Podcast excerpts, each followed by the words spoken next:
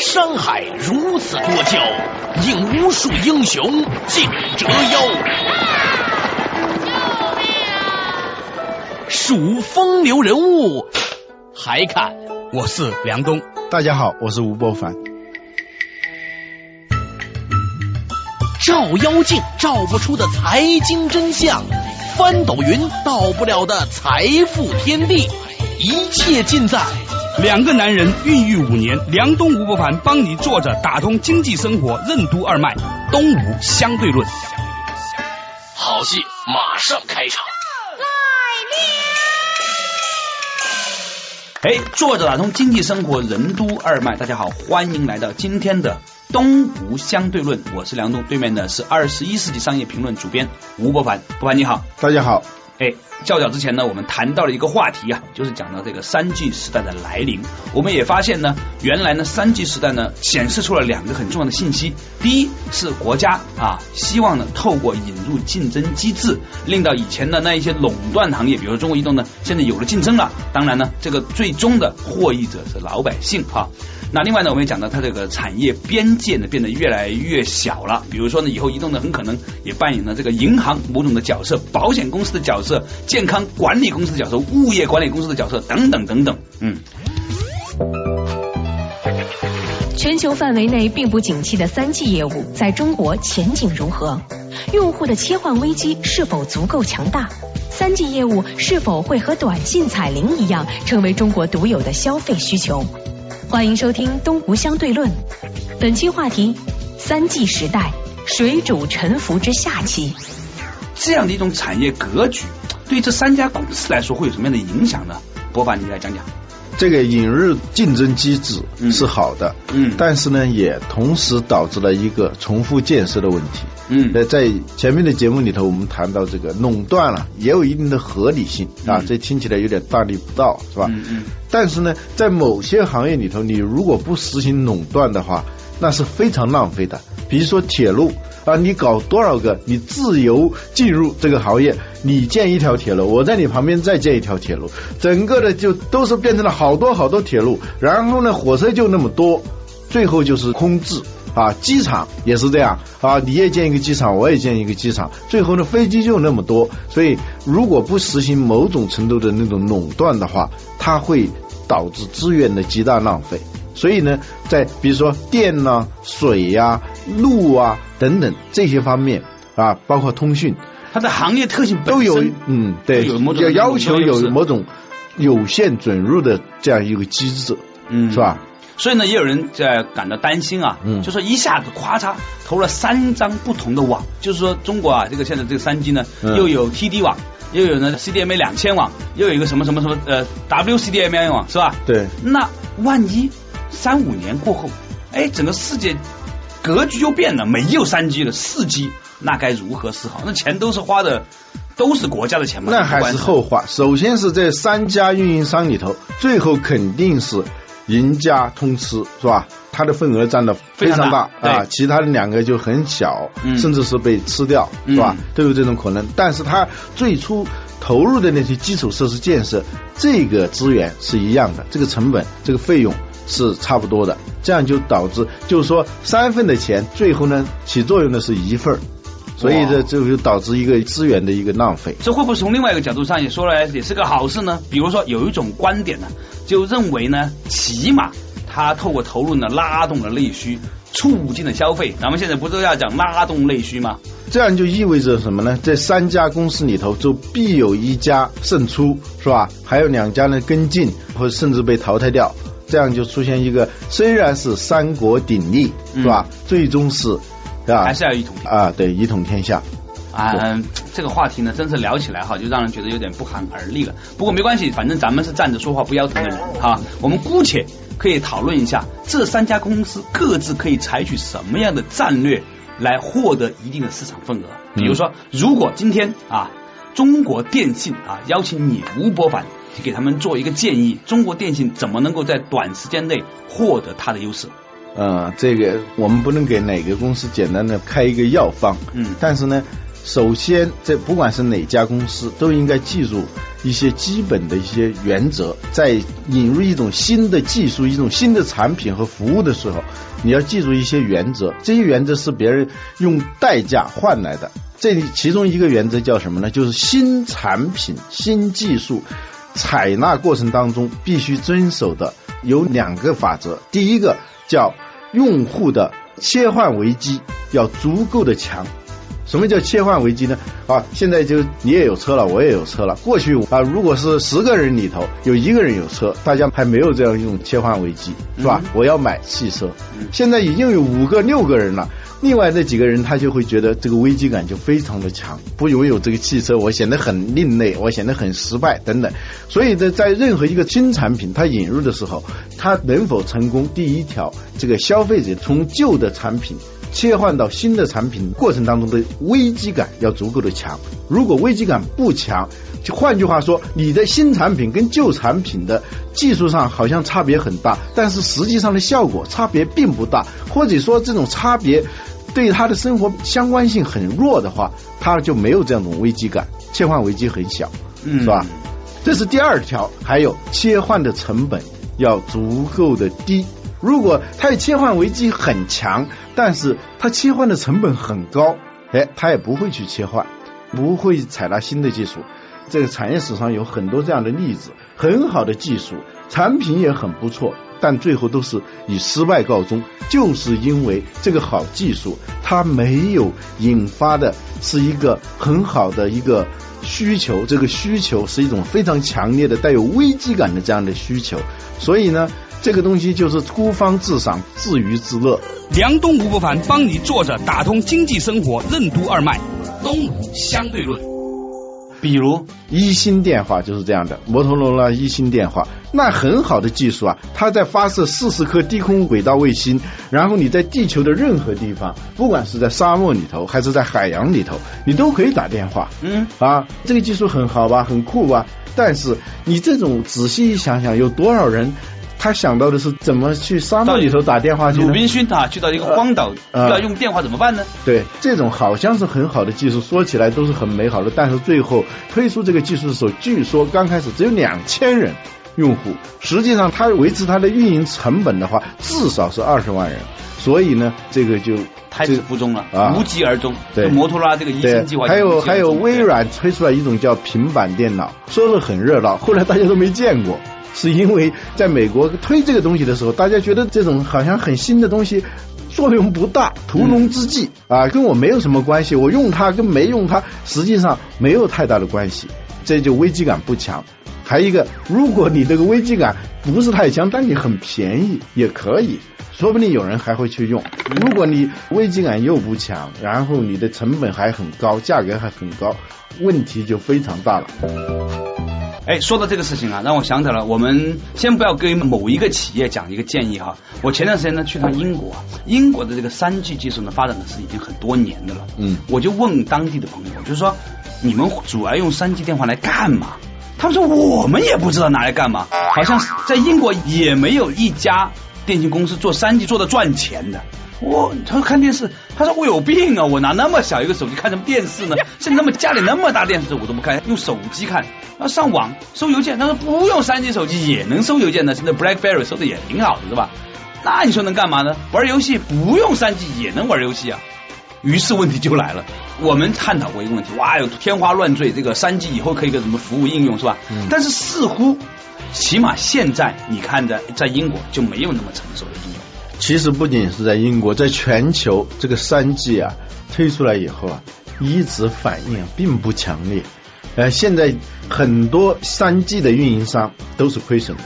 对，就和黄以前搞了一个 Orange 嘛，然后呢搞得挺大，后来呢发现不赚钱，他给卖了吧 Orange 啊，这说的就是这个事情。首先，三 G 技术它推出来，这是面临的一个非常大的挑战。老百姓在乎不在乎你这个东西？嗯啊，是你提供的这种产品和服务，是不是他觉得是一种必须的？嗯，我们生活当中有三个层次，嗯，一个是叫需要，嗯，need 需要；第二个是想要，嗯，还有一种是欲望啊。第二个叫想要就是 want want 对，第三个 desire 就是是这个第三个什么？desire 就是那个欲望，就是欲望，就是我们生活当中啊，有时候面对这个真金白银的时候，我们分不清哪些是我需要的东西，哪些是我想要的东西，哪些是我奢望的东西，是吧？嗯啊，我想有一个私人的公务飞机，我想有一架直升机，这什么想啊？那叫奢望，是吧？想要都谈不上。需要是什么？我需要的可能我需要的就是一辆夏利的车，或者是捷达的车，可能是需要的代步，是吧？就是我们在一个新产品出来的时候，到底是满足的是需要，还是他的想要，还是他的奢望？嗯，这是很重要的。运营商你推出这种产品的时候，你一定要考虑到这一点。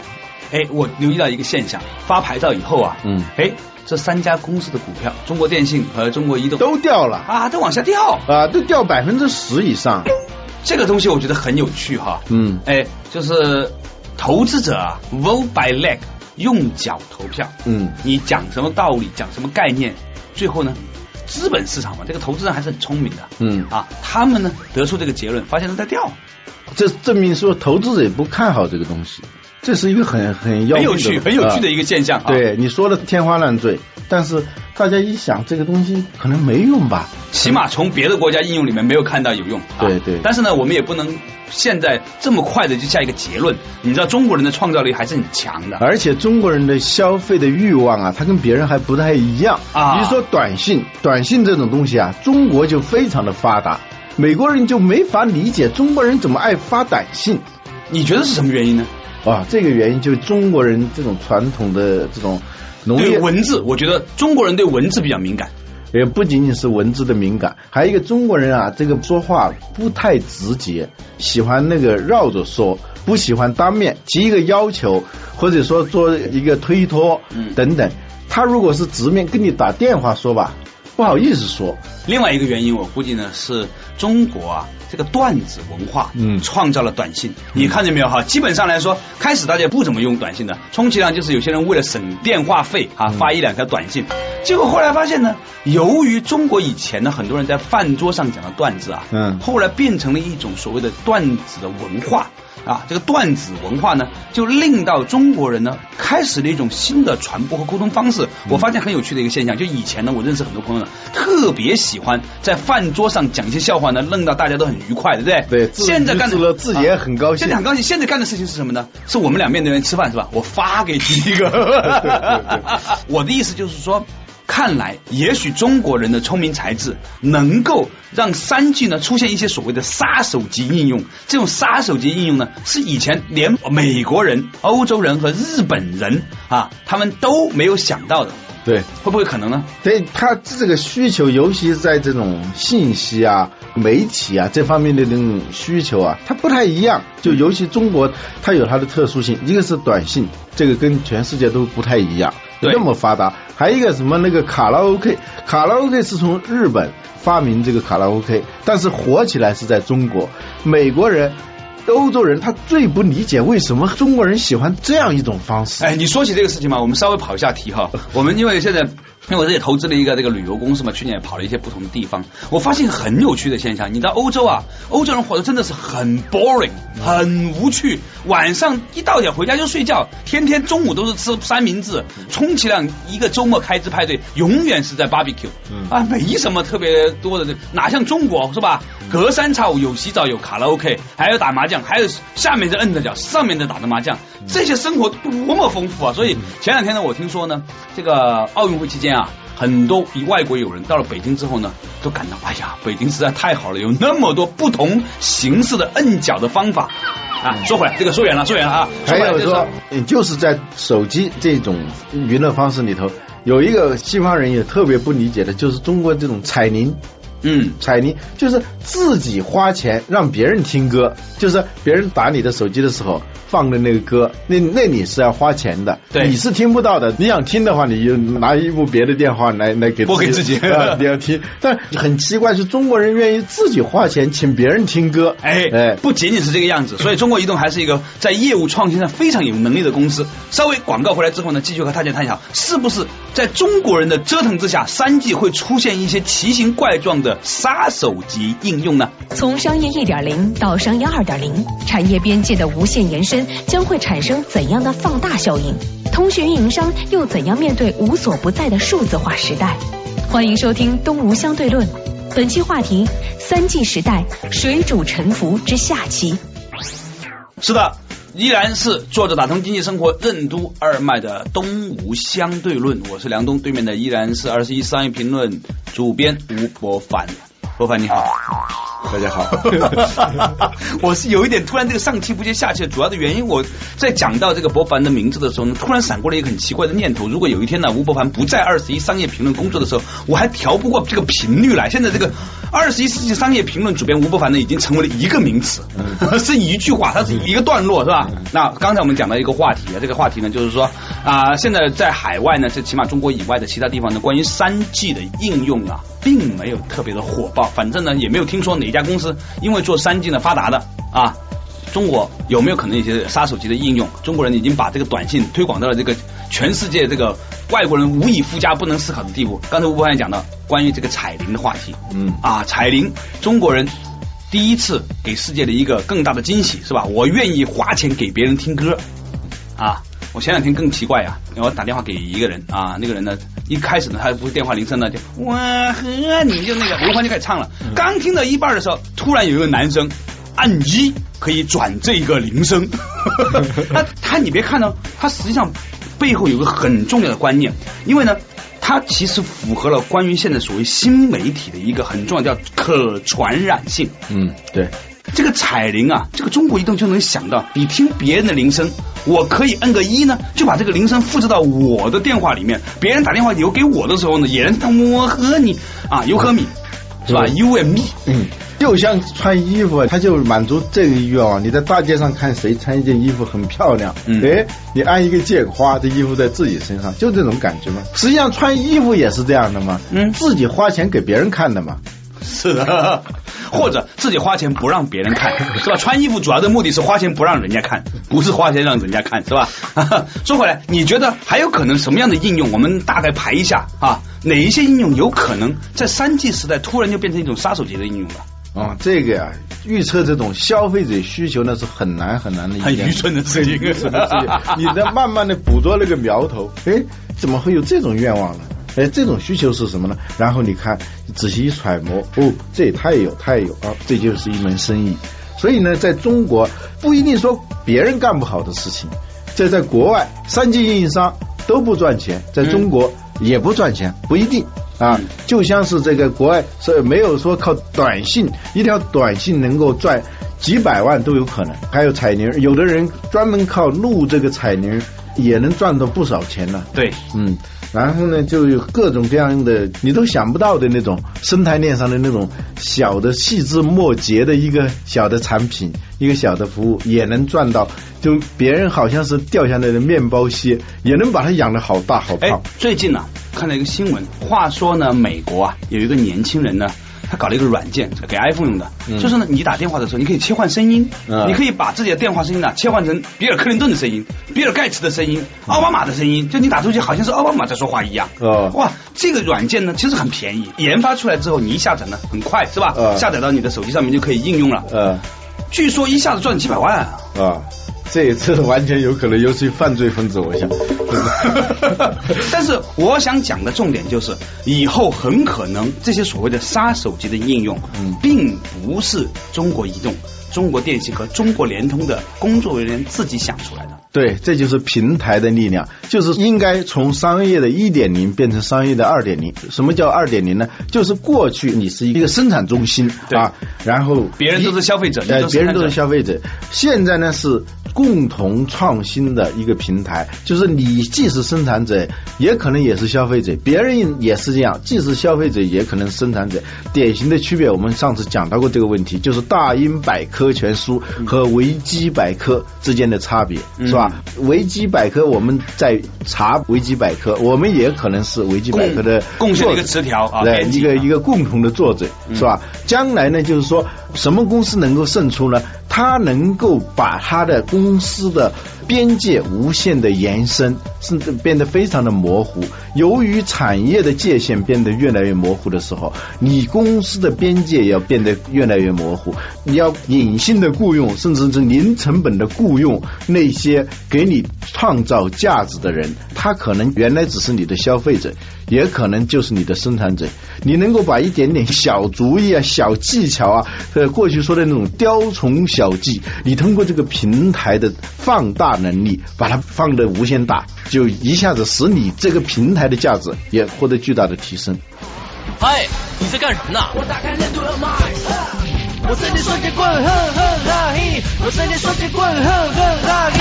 哎呀，我的头！打破头也想不明白的商海难题，我们帮你慢慢解析。梁东吴不凡帮你坐着打通经济生活任督二脉，东吴相对论。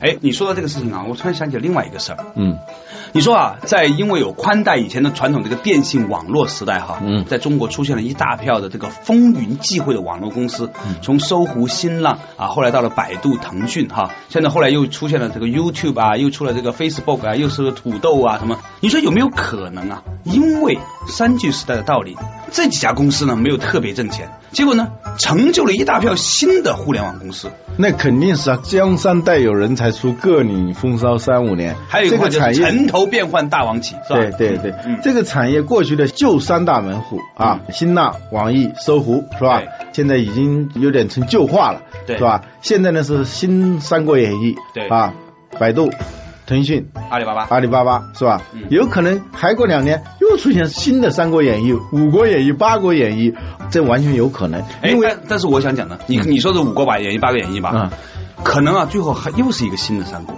你没发现“三”这个字啊很有意思，对呀，三生万物嘛，它又不多又不少嗯，啊。如果两个呢显得比较少，嗯四个呢显得比较多。对，黄帝内经讲叫法于阴阳，合于术数，讲的是什么呢？就是说世界啊，它有一种奇妙的数学法则在支撑的，嗯是吧？虽然呢啊，不同的时期也没有说谁要刻意只能三个，但是你会发现总是以三为某种的原则基础。嗯。不过好像可乐行业里面是没有三的，只有两个寡头，好不好？哎，说回来，你觉得除了这个，因为有了这个呃三 G 以后呢，导致整个互联网科技可能有一些变化之外，哎，还有什么样的变化是可以给大家一些参考的？因为我们现在很多年轻人要求职啊、求业啊等等，是吧？嗯还有很多朋友要创业，是吧？这个里面可能有哪一点点的机会呢？啊，在那个尼格庞蒂那个《数字化生存》这本书里头，对曾经提到过一个观点，当时我们觉得非常的前卫，只是一种畅想而已。嗯，他当时没有预见到三 G，就是过去他说的互联网，嗯只是以电脑为接收终端的这个互联网，嗯他没有想到手机这样一种新的终端，嗯这种比过去的终端啊体积小，它的功能呢更强大。而且最重要的，它是便于携带，无所不在。嗯这是在九一年的时候啊，施乐公司的首席科学家就提出叫无所不在的计算。他认为将来的这个计算，呃，从桌面计算是吧？过去的一台电脑嗯在桌面计算，然后变成网络计算。但网络计算它总有网线呐、总是从这个办公室到那个办公室，这一家到那一家。他说，将来的计算一定是无所不在的计算。这个无所不在的计算，其实就是跟我们今天说的无线互联网，也就是三 G 时代是非常的相似的。这种在无所不在的计算来临的时候，那么每一个人都变成一个信息的终端，一个信息的接收者，同时又是一个信息的发送者，它就产销合一，生产者和消费者它是合一的。在这种状态下，尼格罗庞蒂他当时提了一个展望，就是每个人将拥有一个没有执照的电视台。现在的博客播客不就这种事情吗？对是吧，它现在是由于你这个博客用文字是吧？嗯只是相当于一个没有执照的报社嗯是吧？对一个没有执照的出版社。等等，一个小型的啊，一个迷你化的。如果是在三 G，三 G 的，由于它是无线互联网，而且是无线宽带互联网，在这种背景下，那么就是过去的单媒体都变成多媒体啊，文字、音频、视频，包括超链，对超级链接是吧？对对还可以随时链到别的网站上去，对推荐一个网页什么的。对对，它这样就变成了一多媒体的一个平台的时候，它不仅是个电视台，它可以是一个电视台，是吧？比如说我们几个人、十个人、二十个人、一百个人，我们互相共享节目，是吧？我做了一个什么节目，我给你，大家有个自由编辑，你编辑按照你的方式，你编成你自己的一个平台，一个自己的电视台。我呢，我有一个自己的电视台。呃，或者说我通过建立一个虚拟的联盟，然后呢，就大家每天把自己看到的事情互相交流以后，那就看谁的编辑能力强。哎，做着做着，很可能将来有一天也出现一个那种三 G 时代的什么郭德纲，或者是什么罗宁，是吧？其实一直在幻想的另外一种情景。你在讲到这个时候，嗯，就我们现在呀，每周啊，你有些时候还从广州飞过来是吧？嗯我们屁颠屁颠的跨过整个北京城区，来的这么一个演播室，还等着我们的老马是吧？老马还得喝一口啤酒才能开始给我们录节目。但是呢，如果有一天。我们都可以在自己家里面啊，那收音那个效果也很不错的时候，是吧？顶多你怕回响，你把自己钻到被窝里面，被窝里面就没有那种回响了，那个吸音效果比较好了，我们就可以一边睡觉一边做节目了。哇！老马在他的床上，你在你的床上，我在我的床上，或者你在不知道谁的床上。比如说啊啊，老老马在外面急了是吧？老马给我们画圈说时间差不多了。好，非常感谢今天的博凡呢，和我们一起来探讨了、畅想了一个未来的无线通讯三 G 时代可能出现的种种。种种，也希望呢，我们的朋友呢，可以呢登录到东吴相对论贴吧里面，和我们一起来分享相关的话题。感谢老吴，谢谢，好，再见。再见。冬天来了，春天还会远吗？面对冬天，企业是该选择冬眠，还是做冬天该做的事？是裁员减薪，还是积蓄内功？企业又该如何在危机中寻找商机？下周同一时间，东吴相对论，梁东吴伯凡将与您一起探讨企业如何过冬，敬请收听。从生活的视角解读经济现象的玄机，在经济话题的背后探讨生活的真谛。下期同一时间，请继续收听坐着为你打通经济生活任督二脉的《东吴相对论》。